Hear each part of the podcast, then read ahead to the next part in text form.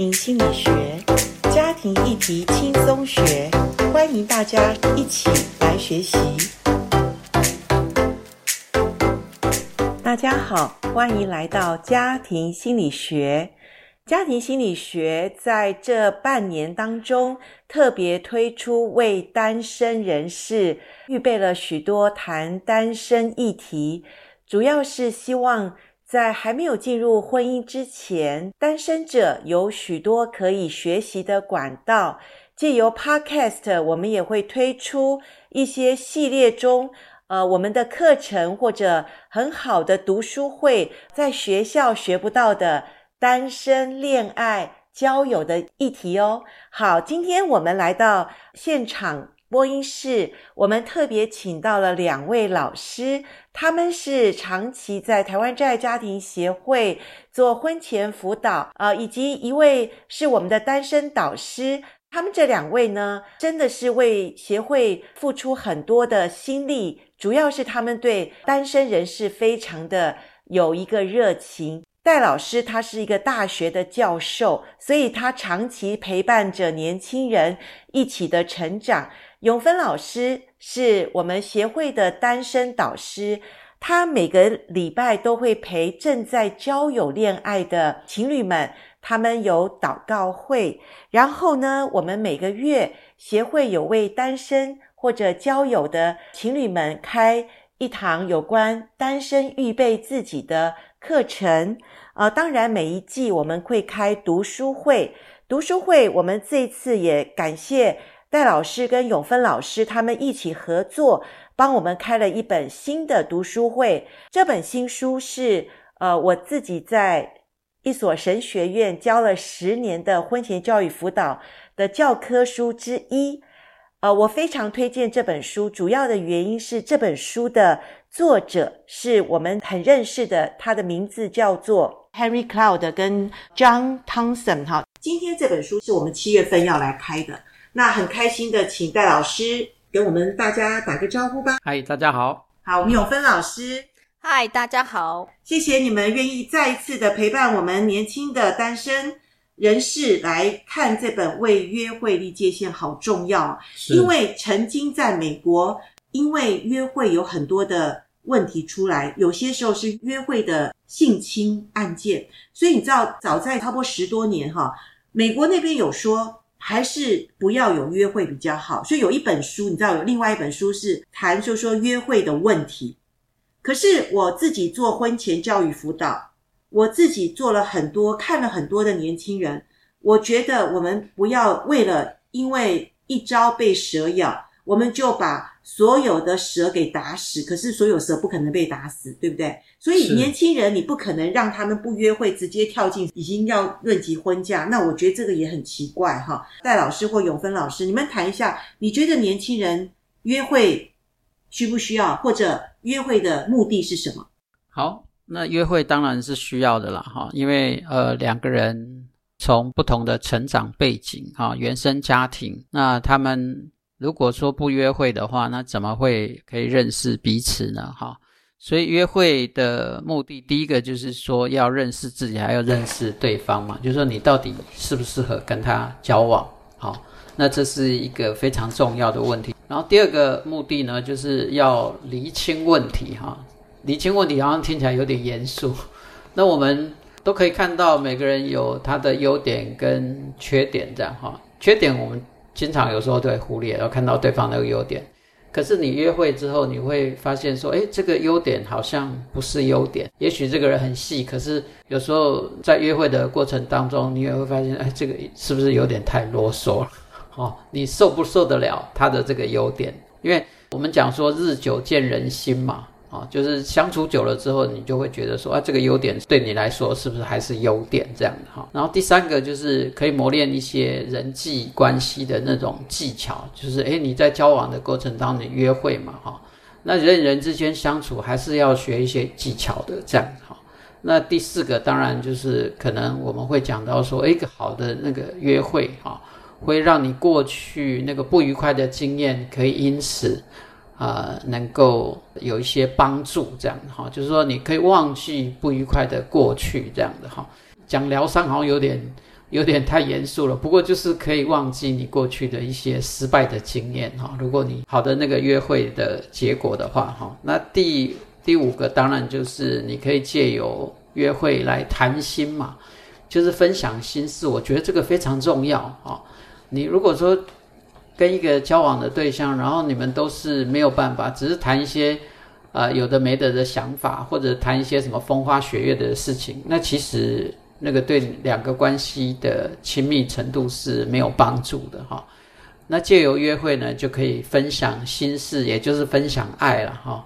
然后再来就是说，那约会也可以呃让你明白说，诶，你到底是喜欢什么样的异性？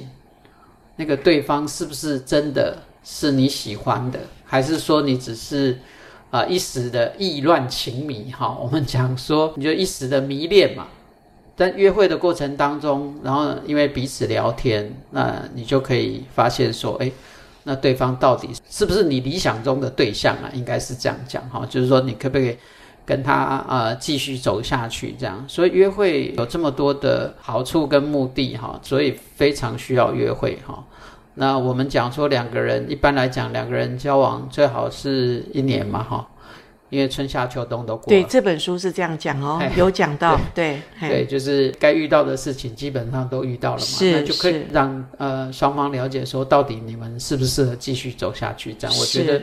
所以非常重要，一定要约会。我也同意，还是需要约会，而且约会时间还不能太短哈。是。那我觉得人生中，其实你知道最美、最快乐、最没有责任，而且最可以让你到一个。幻想或梦想的境界，我觉得就是在你谈恋爱的时候，诶，因为谈恋爱的时候真的是，呃，你可以把你的想象都可以好像发挥得淋漓尽致。你知道，结婚就真的落地了嘛，哈，就没有这么多的幻想。所以呢，好好把握住你约会的时候，但是约会也有危险，对不对？呃，我们要什么注意到所谓界限的问题？就是说，约会有什么界限，要我们可以去在这当中要留意的事情。约会的界限，第一个就是身体的界限。是，有时候年轻人就是刚开始约会的时候是靠感觉。对，我们不能从性关系开始。是，哦、那因为从身体的熟悉是，可能就会影响到你们后面的交心。那有芬老师上次你说的五步是什么五步？不要太早，不要太快。OK，那不要孤立。是，不要越界，是，不要勉强。OK，那这就是你刚刚讲的，就是说在身体上我们很快的孤立，就两个人就到小房间，或者两个人太快的近距离，这些东西都会有问题吗？是。OK，那为约会立界限里面，你觉得有什么东西是我们要分可忍受跟不可忍受？因为其实界限是我个人要去立，不是说为对方立的，是我个人立嘛，这叫立界限嘛。那所以我要止于哪里？我要让对方知道我不能超过这个范围。所以有些年轻人他们是因为好像被对方的那种外表吸引了，所以他刚开始忍受，忍受说哦，他可能是我白马王子哈，或者白雪公主。可是久了时候，他就发现不是他想象中的美好。所以我们要怎么知道我可以忍受或不可以忍受？然后我们要怎么立界限？呃，我觉得最重要的就是诚实。OK，很棒，这个很重要。就是呃，你你是什么样的人，哦，你就表现你是什么样的人，OK，哦，就是告诉对方，就是我是谁，我喜欢什么，我不喜欢什么，OK，这样两个人才可以自在的相处。好，哦，那有时候那个年轻人谈恋爱到最后，旁边的人会告诉他说，哦，你已经不像是在做你自己了。那我觉得这个就是已经超过呃个人的界限，是。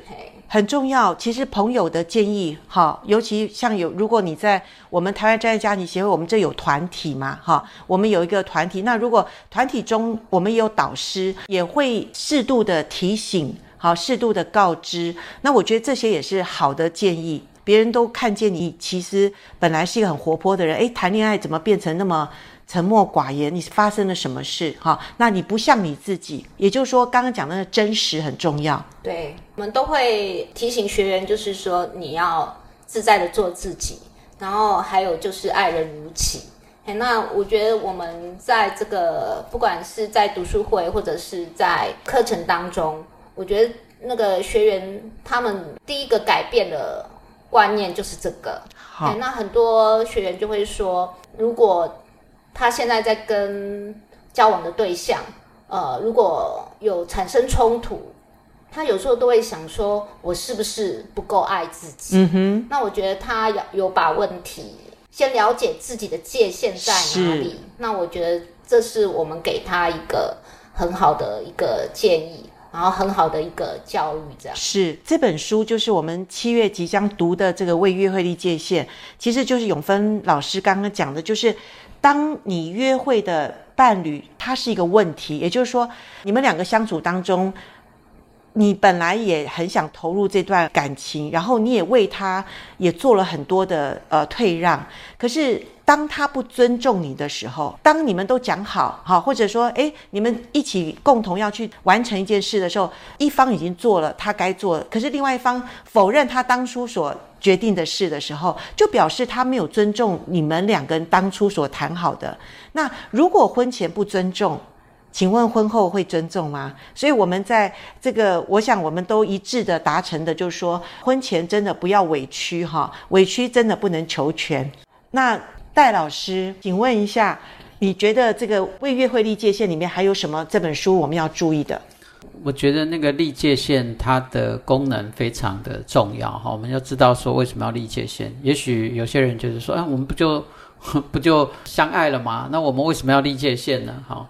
那立界线在这本书里面提到说，它立界线有两个功用啊。第一个功用就是说，你要去历界线，可以帮助你去定义你自己，你到底是一个什么样的人。好，那有时候我们在爱情当中，在恋爱当中，可能会有一个迷失，就是说我是要不断的付出嘛。哈，我们也可以看到，也的确是有一些个案，他在呃恋爱当中，他就是不断的付出，他甚至已经忘了他自己是什么。那这个呃历界线的作用，就是说你要去真的是知道说你是什么样的人，你喜欢什么，然后你不喜欢什么，就像刚刚讲的，你可以忍受什么，你不能忍受什么，你都要非常的清楚，否则的话，呃，贸然进入婚姻，你会非常的痛苦。其实，在交往当中，我相信当事人都是非常的痛苦的哈。这是这是第一个，就是说。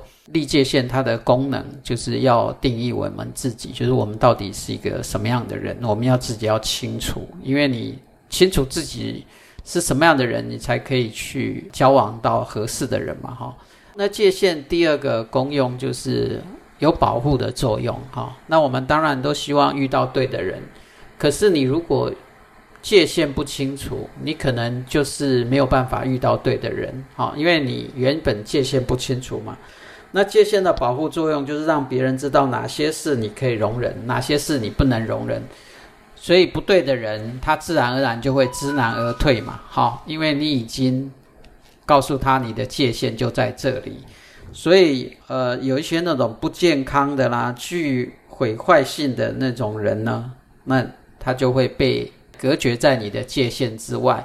我觉得这个太重要了哈！如果你的界限不清楚，那刚刚永芬老师也提到，就是说，那那到底如果说这个界限不清楚，你不只是身体容易呃受到影响，你的心理也会受到影响，因为你心里的界限不清楚，你就会在交往当中你承担过多的责任，那个其实是非常辛苦的，因为在交往当中你既要自由。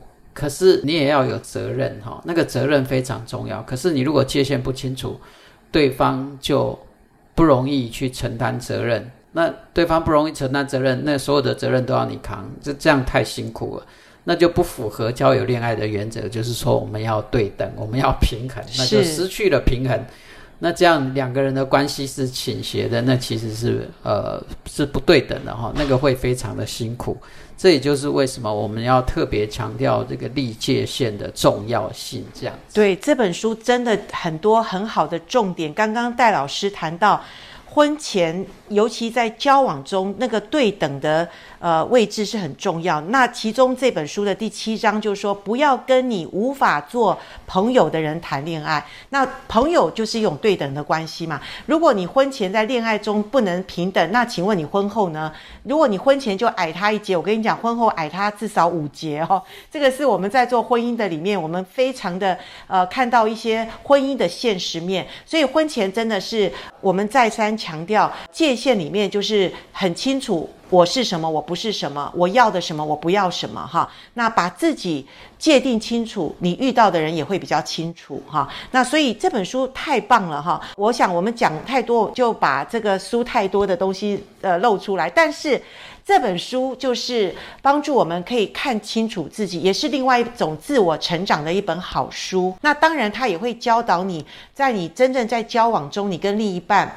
你要怎么去立好界限？然后，其实这个界限也为你未来的婚姻也是一个很好的帮助哈。总之，这本书真的是单身婚前的人必读的一本书哈。那这是严老师很少这么力推的书，因为我对他的作者，第一个我就觉得他们这本书的作者就是严老师非常的敬重，也是非常的肯定的一个作者。他们是非常有辅导经验，他们是身心科的。医师，他们是非常有经验，在婚姻的里面或者亲子的教育里面，他们都非常的有经验。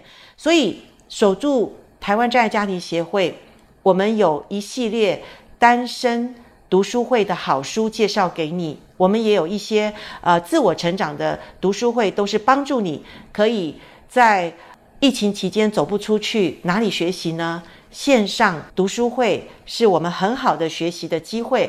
好，今天我们到这边告一个段落，谢谢戴老师，谢谢永芬老师。呃，七月份期待有更多的朋友能够加入这个读书会，我们为约会立界限，我们一起来读，一起来成长哦。好，跟大家说再见，拜拜。you